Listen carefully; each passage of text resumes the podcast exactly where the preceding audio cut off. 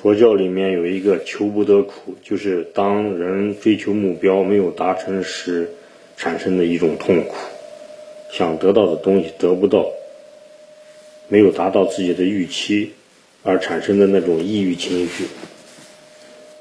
这种，所以说《金刚经》里面有一句话，就“因无所住而生其心”，就是让人淡化对追求的目标的执着。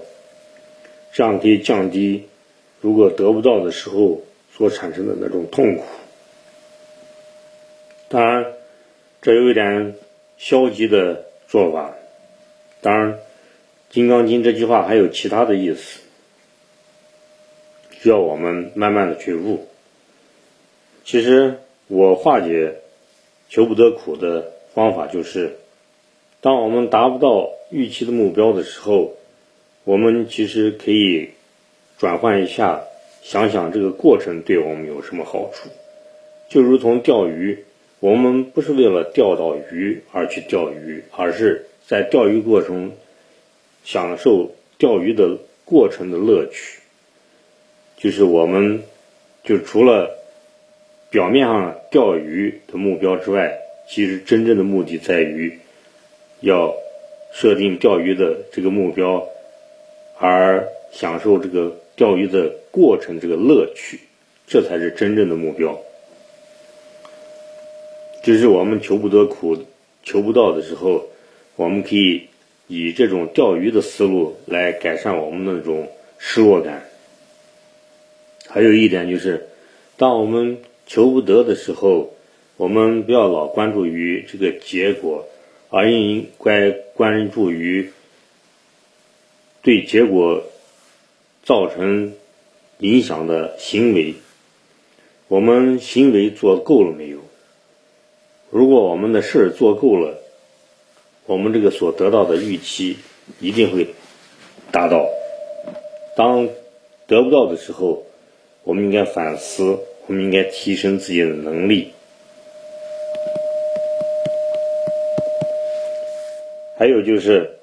当我们求不到的时候，我们如果喜欢这个过程，即使得不到结果，我们也无悔无怨，因为我们喜欢，这其实是最大的理由，也是就跟钓鱼的那种思路一样，就是我们不是为了得到那个目目的，而是因为我们喜欢做这个事情。我们设定了一个目标之后，我们是干了自己喜欢干的事情，这是其实才是我们真正想要的。个人提升、能力的增长、眼界的提高，都是在追求的过程中产生的一些情绪、心态。这是其实我们所要要求得到的东西，并不是非要得到那个最终的结果。不求回报而去做一些事情，那才是真正喜欢的事情。如果非得求一些回报而做一些事情，比较功利性的去做一些事情，一旦我们得不到结果的时候，就会产生抑郁情绪，而影响我们做事情。其实，真正我们把事情做好了，最终的结果一定会到来。我们不能因为暂时的求不得、求不到。而影响我们认真严谨做事的那种态度，这是《金刚经》“因无所住而生其心”的一个另外一个解释，就是我们不要被这个结果而束缚住，而应该解放思想，而要解放思想，被一些积极的情绪所影响，用正念去看待这些事情。看待失败，看待成功，这其实就是一个更宽泛的一个哲学——成功学。我们成功的过程中，可能没有达到预期，就是失败；而失败其实是达到成功的一个台阶。我们其实为什么不成功，就是因为我们还没有学习够。难能者不会，啊，会者不难，难者不会。我们之所以没有成功，是因为我们不会。我们不会是因为我们学习不够，其实失败也是一种学习，也就是我们失败不够。当我们失败够了，我们事情做到位了，自然就会水到渠成。这么一想，其实我们最主要是，那成成功以后而快乐，不是成功以后而快乐，而是快乐以后才成功。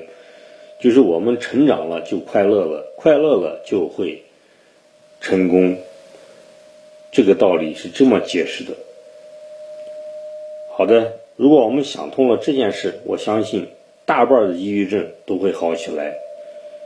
我也预祝各位的好朋友听完我这个解释之后，这好像有点像脑筋绕弯儿，你能绕出这个弯弯儿，我相信你的抑郁症也快好的差不多了。